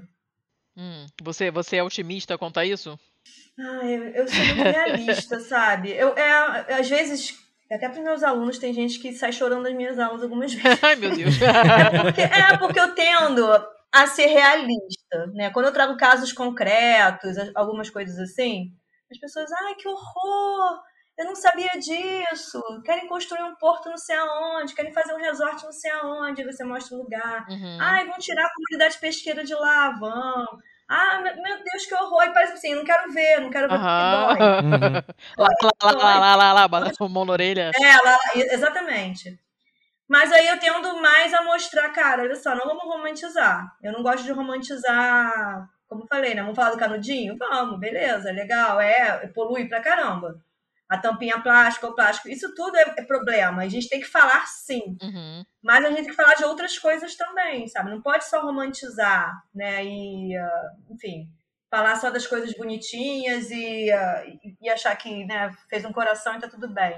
O problema vai se resolver sozinho, né? Sei lá. Vai se resolver sozinho, não vai. Então a gente tem, tem que ter consciência mesmo, isso que vai acontecer, olha só. Caiu Mariana, aconteceu isso, tá, passa não sei quantos meses, cara, vai ter surto de dengue, vai ter surto de não sei o quê. Uhum. Ninguém. Vamos cagar para isso. Passou três, quatro meses, o que aconteceu? Zika, dengue, uhum. febre amarela a gente aprende isso lá nos primórdios, na minha, na minha época era primário, né? Não sei como é que é hoje ensino médio. Ah, eu não, até hoje eu não decorei os nomes novos também, é. não nada. Pra mim é primário, ginásio aprendi... científico. a gente aprendia lá nas primeiras aulas de, de biologia, né? Cadeia alimentar, depois aprendia aquele ciclo, né, da... Uhum da vida, o, o, equilíbrio ecossistêmico, que hoje a gente fala isso, mas na época era o equilíbrio de vida mesmo, né? Ah, porque o sapo come a, o, o sapo come o mosquito, a cobra come a, o sapo, e, enfim. Isso é, é, parece bobo, não, mas assim, isso é o que acontece e é, isso é, isso não é para ser, isso é, uhum, ponto. Uhum, uhum. E aí a gente, quando brinca, né, as pessoas brincam e, e tentando diminuir, assim, ah, vamos parar a obra do Rodanel por causa de uma perereca, kkk, sabe? Uhum. Não é isso, sabe? Não é isso, é, é, é, é, muito mais, cara, às vezes uma espécie endêmica, que a gente fala assim, aquela espécie que só dá naquele lugar, é uhum. endêmica. Uhum. Às vezes uma espécie endêmica é o único predador de um certo inseto, vamos dar um exemplo. Aí você fala isso, ah, cara, que bobeira, só uma rã. Beleza, então vai, manda ver. Passa, sei lá, três meses, do nada vem surtos de coisas, vem coisas que ninguém imagina, vem covides da vida. Uhum. Cara, o que que aconteceu? E ninguém sabe de onde veio, faz, fica Pikachu onde... preso. É. Foi, exatamente. Da onde veio esse desequilíbrio? Algum lugar desequilibrou ali aquela cadeia que a gente estudou lá quando a gente tinha 5 anos, 6 anos de idade. Cara, até, assim, até, o aí... Simba, até o Simba sabe, né, cara? tipo, o círculo da vida, né? não é possível que a gente não consiga entender.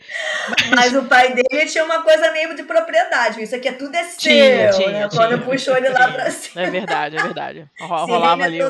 É, ali a monarquia é um negócio complicado. Mas, é. mas falta, falta, de fato uma, uma educação ambiental séria, né? É, séria mesmo que, que, que vá muito além do vamos economizar água e jogar lixo no lixo. Né? Uhum. É, falta, eu acho que uma. Talvez falte um pouco de pânico, sabe? porque poucas pessoas têm, de fato, ideia dessa, dessa correlação íntima das coisas e de como é fácil desequilibrar, né? É bem, é bem apavorante. Eu acho que eu já recomendei aqui, Thiago, hum. me corrija-me se eu estiver errada, aquele livro A Sexta Extinção. Sim, senhora. Não faz muito tempo, inclusive. E eu acho que essa última vez, inclusive, foi a segunda já. Ah lá, então vou recomendar pela terceira vez, porque o livro é foda. Porque eu leio. Desculpa se eu sou previsível e repetitiva. Mas é, você estava falando, tá tirando o negócio lá da perereca, que acharam a perereca e tal, e esse livro uhum. começa falando de sapo. Uhum. Né, de uma população de sapo totalmente dizimada, não sei o quê, e tipo vai dando um nervoso porque uhum. você ela começa a explicar o que, que vai dar de consequência, por que, que não tem mais sapo, o que, que aconteceu e não sei o que. Vai, caraca, vai dando uma angústia, assim, é, é, é pavoroso, mas leiam, porque é muito bom. Muito, muito triste, mas é bom. E é bom, é bom para dar um pânico. Eu acho que a gente precisa de um certo medinho para dar uma é. sacudida. É. Eu não sei se, se, se, a pandemia atual vai ser suficiente para dar uma sacudida boa, não. Mas poderia servir para isso, pelo menos, né? Mas eu não boto fé, não. Sou... Tem um livro chamado Primavera Silenciosa, hum. né? é, da é, é Rachel Carson. É uma bióloga. E o, o nome desse livro é exatamente porque ela passou, passava veraneio numa casa lá, num lugar que era calmo e tal. E aí um dia ela foi passar uma temporada e, e não estava escutando o som dos pássaros. Hum. E aí ela começou a tentar entender o que, que era. Na verdade, foi, foi uma das primeiras que começou a escrever sobre o DDT, na época, ah, por causa do, da dedetização. Os pássaros, alguma, algumas aves, alguns insetos, algumas plantas estavam morrendo é, contaminados. Então, ela. Enfim, você vê assim, que são coisas, né, como a gente falou, pequenas coisas que você percebe, uhum. tipo, algo tá errado, peraí, por que, cadê os bichinhos, né? Ah, deve ser a época, né? Quando a gente não percebe, não é. tem essa coisa de perceber, a gente acha que passa batido, a gente não tá percebendo o que tá acontecendo. Hum. Mas é isso, sabe? Tá, tá aqui, a gente tá vivendo isso do nosso lado. É, estamos sentindo na pele e acho que mesmo assim não vão aprender muita coisa não, mas enfim. Hum. Seu Thiago. Olha, eu acho que a gente já começou a falar de livros e a gente já tá com o tempo adiantado. Eu acho que a gente pode ir para as dicas culturais. Então, beleza. Por mim, por mim, tudo bem. Agora, é um assunto que renderia pra caramba ainda, Sim, hein, cara? Nossa, nossa. É, é complexo pra burro e eu tô triste que eu perdi um pedaço, porque eu não tava ouvindo nada. E vou ter que ouvir o episódio depois, porque não sou eu que vou editar esse, então. Sem problema. Na, na segunda sair, parte desse episódio, você brilhou de qualquer forma. Eu não, eu só tô aqui com esse som merda aqui nesse headset. Mas vem cá, é, então vamos pra balada do pistoleiro? Vamos? Quer Já explicar que o quadro? 84 anos gravando. A, a balada do pistoleiro é o nosso quadro de dicas culturais e a gente dá dicas de qualquer tipo mesmo. O nosso convidado do nosso último episódio com convidados, episódio ímpar, ele deu uma receita, cara, de cogumelo grelhado com gorgonzola no churrasco que o pessoal ficou babando. Vocês não estão entendendo. Eu tô ouvindo a Letícia ah. falar sobre isso há duas semanas. sem parar. Cara, mas é porque o pessoal realmente gostou e comentou, e eu gostei bastante. E, porra, eu tô indo pra Itália amanhã. De repente, até convenço meu sogro a fazer lá pra mim, na grelha, na lareira para ficar mais gostoso ainda. E aí, aí você vai me ouvir falar mais tempo Nossa. ainda, seu Thiago. Porque aí eu vou ficar falando com lugar você de fala. Você vai trazer um pouco para mim, não? Claro que não. Aqui não tem grelha para fazer. Traz pronto. Vai ficar na eu base. Esquenta no micro-ondas, mas porra. não faça isso. mas escuta, então, pode, pode ser qualquer dica de qualquer coisa, pode ter ou não a ver com o episódio, pode ser mais de uma, pode ser o que vocês quiserem. É, eu já esqueci se eu pedi a vocês ou não, mas eu acho que sim. Na época que eu fiz o convite, já não lembro mais uhum. se eu uhum. pedi, mas de qualquer maneira. É... Seu Thiago, começa você então para dar, dar tempo para eles organizarem as ideias. Sim, senhora, sim, senhora. Eu vou seguir na mesma hum. toada hum. do, do nosso último episódio com indicações, né? Naquele episódio hum. eu dei toda a trilogia do John Wick e eu sim. continuo vendo coisas em que eu não precise raciocinar e ficar puto. Eu só quero curtir um pouco de violência emburrecedora. E é. é isso aí. Eu tô de férias, eu mereço. Então. Tá certo. Eu reassisti mais um ótimo filme que há muitos anos eu não revia e calhou de, de conseguir assistir aí na última semana, que é o A Última Noite. O título original é 25th Hour. Que filme é esse? É um. Cara, é um filme pouco conhecido de um cara que eu particularmente acho muito subvalorizado, que é o Edward Norton. Ele é bom. Ele é bom pra caralho, é bom pra mas eu acho. Eu não acho que ele é subvalorizado. Eu acho que ele é subvalorizado. Não. Eu Você acho acha? que sim. Só porque ele fez aquele Hulk horrível? Eu acho que ele merecia ter mais reconhecimento pela carreira dele. Mas, porra, é um filmaço. Hum. Tem o Edward Norton, tem o falecido Philip Seymour Hoffman, tem a. Cara, não lembro desse filme, não. Aquela mina que tá fazendo agora o. A. A Shokatano no Mandalorian. A. Ah, Rosário Dawson. Não. Sim, então, sim. Porra, é um filmaço do caralho. E que é é meio, é meio B, assim, tipo, o, o Edward Norton, ele, ele tava fazendo trabalhos para o tráfico, né? Ele era um narcotraficante. Ele foi condenado a sete anos de prisão e ele tem 24 horas para que a, a pena dele passe a valer e ele vá pra cadeia, sei lá como é que funciona aquela porra lá. E aí ele pega os amiguinhos dele, né? O, os melhores amigos dele, tipo, vamos curtir a última noite em liberdade da minha vida. e. Então tá. E, cara, o, o filme é um tanto parado, ele não é extremamente violento e tal, mas é uma progressão de cenas muito boa, ele é muito bem filmado, os cortes dele, a fotografia são ótimas. E, porra, um filmaço do caralho. Um filmaço do caralho. É direção do Spike Lee, né? Então já sabe o que esperar, ah, né? Ah, sim. Mas, caraca, eu não, eu não tenho nenhuma memória desse filme. Sério, gente. eu recomendo, eu recomendo muito. Tô bolado agora. Tá. Essa é a tua, Essa então. é a minha. Ah, a, a minha, eu vou falar fim de semana passado, fim de semana aí. Não, o episódio passado eu falei que eu mencionei o episódio do Fora de Prumo e eu falei que eu ia recomendar nesse episódio, de fato estou aqui recomendando. O episódio do Fora de Prumo, que é dos nossos amigos do Gabriel da Natália e outros colegas arquitetos deles, é um episódio sobre casas compradas pelo catálogo, através de catálogo, casas da Sears, sei lá, aquelas coisas que é, que americano gosta, e eles fizeram uma adaptação do episódio sobre isso, do 99% Invisible, para o português, e depois foram mais a fundo, e o assunto ficou muito mais interessante do que parece, do que eu estou fazendo parecer. Uhum. Realmente, de fato, é muito interessante Letícia, como assim casa no catálogo? Oi. Você está falando de tipo, você vê uma decoração de casa e praticamente compra Não, aquele. A casa.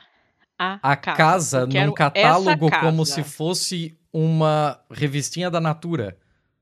Aham. Uhum. Sério? Aí chegava o vagão lá, ó, esse vagão aqui é teu. Aí você abria lá as portas do vagão e tinha todas as peças para você montar a sua casa com manual de instruções, as peças todas já pré-cortadas, todas as os, as, uma casa os da IKEA. parafusos praticamente uma casa da IKEA, que você tinha que montar, ainda vinha com uma, uma mensagem que deve ter dado muita merda, e a pessoa fala: não aceite sugestões de pessoas que acharem que montam melhor do que nosso, as nossas instruções. Esqueça essas pessoas e siga as instruções. Que e, doideira. Então, aí parece, é muito doido, né? Mas parece assim uma coisa, ah, tá, estranho, casa de catálogo, tá, próximo assunto. Mas não, ouçam porque de fato é muito interessante, tem muito a ver com o espírito americano e, e, toda a pesquisa que a Natália faz de catálogos depois também é bem bacana, a parte que eles já saíram da adaptação do episódio e estão falando de outras coisas. Também é muito legal. Ouçam esse episódio que ficou muito bom. E, e por hoje, essa é a minha dica.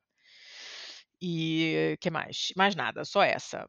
Então vamos lá. Damas primeiro. Tatiana, sua dica, ou suas dicas, depende de, de como estiver a sua empolgação. Duas, dica de dois livros, né? Que, hum. Mas é mais ligada aí ao tema que a gente falou. Tem um, do, um livro chamado Sustentabilidade, o que é e o que não é, do Leonardo Boff. Oh. É, esse livro é muito legal, ele é fininho e, uh, enfim, ele, ele, fala o que é e o que não é, de uma linguagem muito assim, acessível e, e o Boff é ótimo escrevendo, né? E um outro, que esse já é um pouco mais drástico, ele é grandão, assim, bem grossão. O nome hum. dele é Colapso. Como ah. as sociedades escolhem o fracasso ou o sucesso, uhum. ou o seu sucesso. Uhum. É do Jared Diamond. Diamond, esse, esse ele, eu já li, é, é, muito bom esse livro. É, e ele vai dando, vocês estão, não vou nem dar spoiler, né? Mas ele já vai dando exemplozinhos de caminhos que não foram muito legais, né? É, é, ele é, esse é outro que é assustadorzinho também, vai te dando uma angústia, é. você, fica, você fica vendo assim coisas que não necessariamente coisas que a gente está fazendo, mas meio que né? É. Dá, um, dá um nervosinho. Eu gostei muito desse livro, mas ele dá um nervosinho. Dá, dá um nervosinho. Então é mais nessa vibe, né, negativa. É, mas ótima dica, muito bem. É, Luiz, manda ver. Olha, vamos lá. Eu vou indicar um documentário que está disponível no YouTube, chama Krenak, Vivos na Natureza Morta. Hum. É, um, é um documentário que foi, que foi feito pela Futura, ou foi transmitido pela Futura, mas ele pelo, pelo canal Futura, mas ele está disponível no YouTube. Né? Ele fala ele fala sobre a luta né, dos, dos indígenas ali que, que sobrevivem, que lutam, que enfim, que uh, sofreram né, a tragédia, a tragédia de, de Mariana, né, porque eles, ah. eles estão situados ali, ali é, no Rio Doce, né, e são cinco episódios e fala ali do, de, uma, de uma perspectiva muito do deles como protagonistas, né, essa, e o que eles sofrem, o que eles lutam diariamente. Né? E a segunda, a segunda indicação é daí de livro. É, eu ainda não terminei de ler, tá? Mas acho que logo já termino. É um livro recentemente uh, publicado pela jornalista Eliane Brum. Né? Uhum. Né? Ela fala muito sobre a Amazônia, Sim. sobre violência. O, o, livro chama Panzeiro Ocotó. Eu não sei como fala, que é o nome indígena, uhum. né? Uma viagem à Amazônia centro do mundo. Né? E, bem, ela, ela descreve ali, né, muita... É um livro muito interessante para para saber um pouco mais de destruição uh, da Amazônia, para saber sobre violência na Amazônia. Né? Então, como que está tendo esse impacto dessa, dessa devastação na floresta. Né?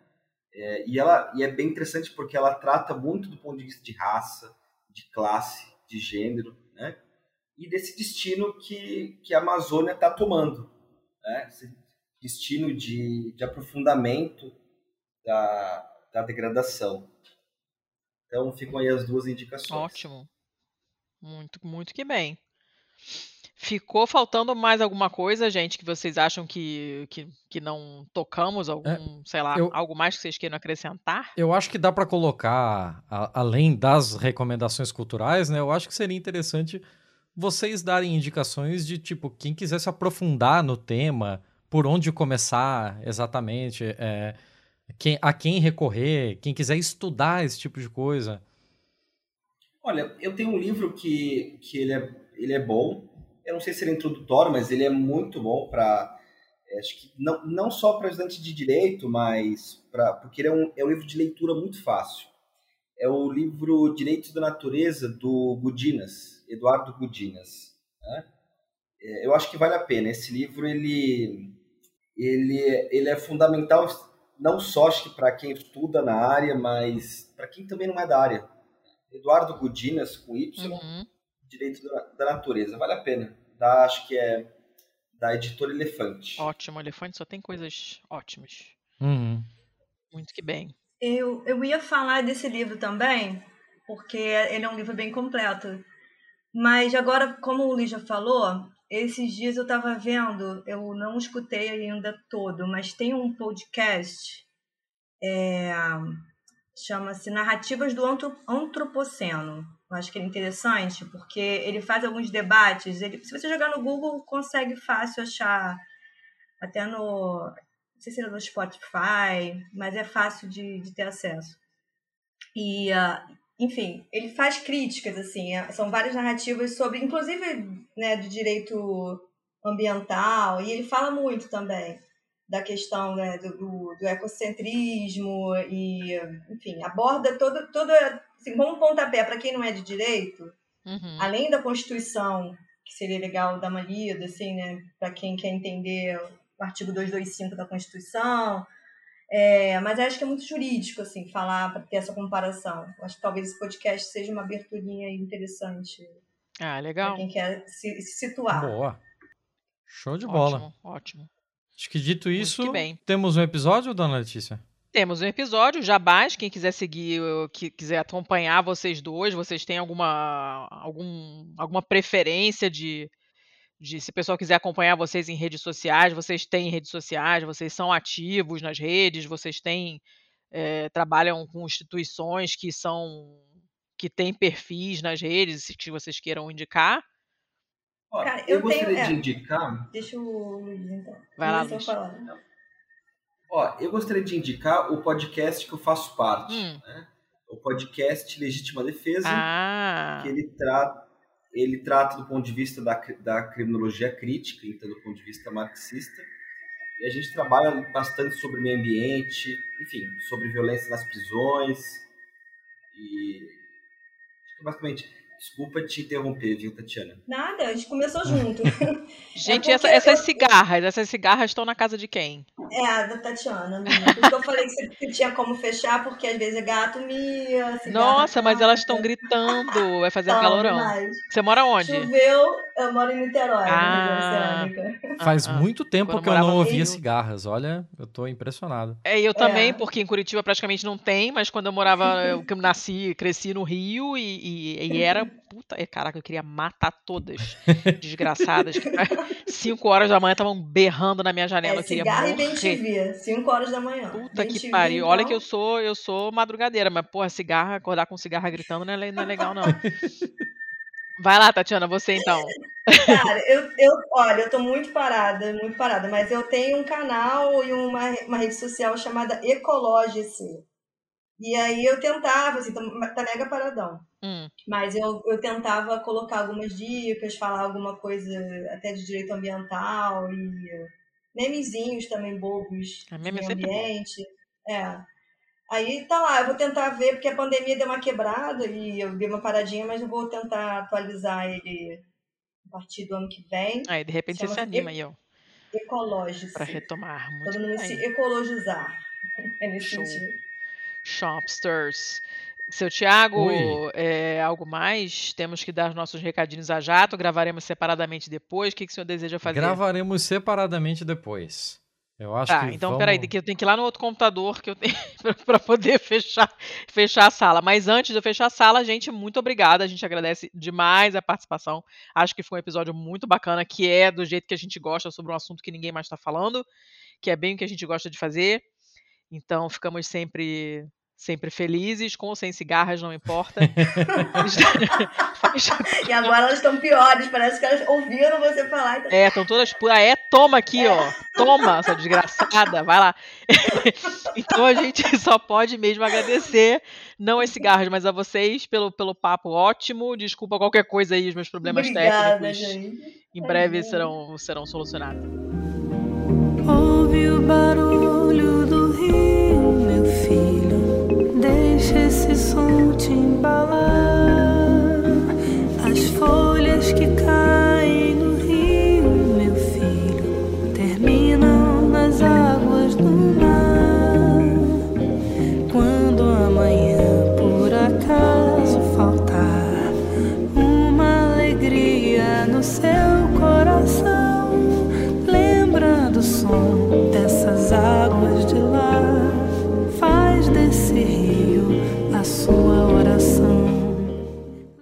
seu Tiago, temos um episódio, fechamos o episódio, mais um assunto que ninguém tá falando, então estou muito satisfeita, o papo foi ótimo. Queria agradecer a Elisa Cruz, que fez a ponte com a gente. Elisa, quem tem contatinhos é, é, é uma pessoa feliz. Né? Quem, tem, quem tem um amigo tem um tesouro, quem tem um contato senho tem muitos tesouros. Elisa fez a ponte pra gente e então estou, estamos aqui agradecendo publicamente a ela, que é a nossa querida amiga e convidada, múltipla convidada. Seu Tiago. Oi, sou eu. Nossos contatinhos, falando em contatinho, quem hum. quiser fazer contatinho com a gente, faz o quê? Falando em contatinho, quem quiser contatinho tem o nosso site onde você pode encontrar os links para esse, para todos os outros episódios, os materiais de referência e tal em pistolando.com, além da caixa de comentários do próprio episódio lá, né? Sim, sim. Tem o e-mail, que é aquele antigo, porém intimista, né? A gente uhum. gosta de e-mail, eu, eu sou suspeito para falar, é, que é o contato arroba pistolando.com. E Twitter e Instagram como Pistolando Pod. Tem mais hum. alguma outra forma de contato que eu estou negligenciando? Não, tem não. Ok. Mas tem a Pistolândia, que é aquele contatão, assim. Ah, o que, que é Pistolândia? Sim, mas aí, mas aí são outros 500, né? Porque aí, aí é grupo de apoiadores, pô. É, pois é. Aí é a galera é que tem bem mais contato conosco, inclusive, né? É Porque vai aí. ficar vendo a gente falar feito desgraçados o dia inteiro. É. É... E como é que faz pra estar na Pistolândia, seu Thiago? Ah, aí, aí tem que. Quem quer rir tem que fazer rir, né? que horror! Credo. Não, mas é, é, o grupo é fechado para os nossos apoiadores, né? Já que a gente não tem como dar grandes quantias, grandes mordomias em troca, a gente pelo menos cede um pouco da, da, da nossa presença e cria uma comunidade, né? A gente virou uma maravilhosa, uma comunidade muito legal ali de pessoas com interesses em comum. Ah! Deus! Esse tipo de discussão, inclusive, rola com frequência. É um vocabulário que, infelizmente, foi adotado pelos nossos, pelos nossos apoiadores. Exato. Então, eles, eles nos ajudam com os seus apoios. Ah! E... e em compensação, nós liberamos esses grupos, que na real a gente fala que é um grupo, mas são vários grupos sobre diferentes interesses das pessoas, hum. para que todo mundo possa se integrar da melhor forma, sem ter que poluir demais, né? Com, ah, eu não assisto, não assisto séries, então não precisa ir pro grupo de séries, é só pro grupo lá de, sei lá, de memes, de música, de sei lá. É... Acho que eu falei demais e não falei sobre como entra nos grupos. Eu tô esperando. Vou deixar essa é, parte para é. você. Bom, para ser nosso apoiador, é, a gente tem várias formas de financiamento coletivo diferentes. Temos o catarse.me barra pistolando. Temos o. Estamos com, no PicPay como Pistolando.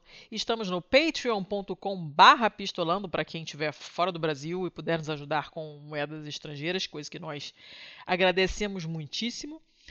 E uh, também agora temos uma chave Pix para quem quiser fazer um, um, presentinho, um souvenir, uma coisa única, é, que é contato@pistolando.com. A gente aceita, gente, Natal, né? Natal. A gente é, sabe que vocês aqui... já pegaram o 13 terceiro. É, pois é, eu não tenho 13 terceiro, sou uma coitada. É, eu queria aproveitando, já que estamos, já que estamos falando de, de presente de Natal, né? Ah. Hoje, hoje, o MTST tweetou isso aqui, né? Hum. O Elon Musk, aquele filho da puta, fez uma doação ao Brasil de mais de 260 toneladas de alimentos em uma ação para combater a fome. Quer saber o que tem por trás disso? Segue o fio. Aí continua.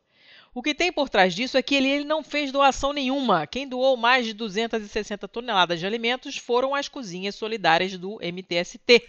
E para ele, a fome gera lucro. E aí eles estão com uma campanha do Natal Solidário. E eu vou colocar o link também na pauta para vocês, se vocês quiserem lá dar uma olhada. É o Apoia-se do MTST. Não é difícil de achar. Se vocês entrarem no Apoia-se e procurarem, vocês vão ver lá. Cozinhas Solidárias. Fazendo o que o governo não faz pelo direito à alimentação. Eu gosto que joga na cara, é assim que eu gosto. Jogar na cara. Que legal, porra, que legal. Né? Sensacional. Máximo respeito aí, MTST. Um dia ainda Máximo. faremos um episódio sobre. Sim, gosto, gosto demais. Então, se vocês estiverem inspirados, estiverem com uns trocadex sobrando aí, que eu sei que tá difícil, mas quem quiser, ajude aí o MTST, porque eles fazem um trabalho fantástico e estão precisando. E acabou, né? Chega. Chega? É, não, parceria, é isso, parcerias. Tirando... Parcerias. Deixa eu fazer um bagulho antes das parcerias? Fala há uma outra pessoa envolvida nesse projeto aqui ah. que a gente nunca cita. Mentira, a gente cita o tempo todo, que é a pessoa jurídica Estopim Podcast. ah, mas eu consegui. Eu tava parado aqui, tipo, não recebi o De... memorando. Deixar as pessoas curiosas. É a, a arte de fazer suspense. então, só falando aqui que esse episódio é editado, é produzido, é todo o resto das coisas que você sabe por Estopim Podcast.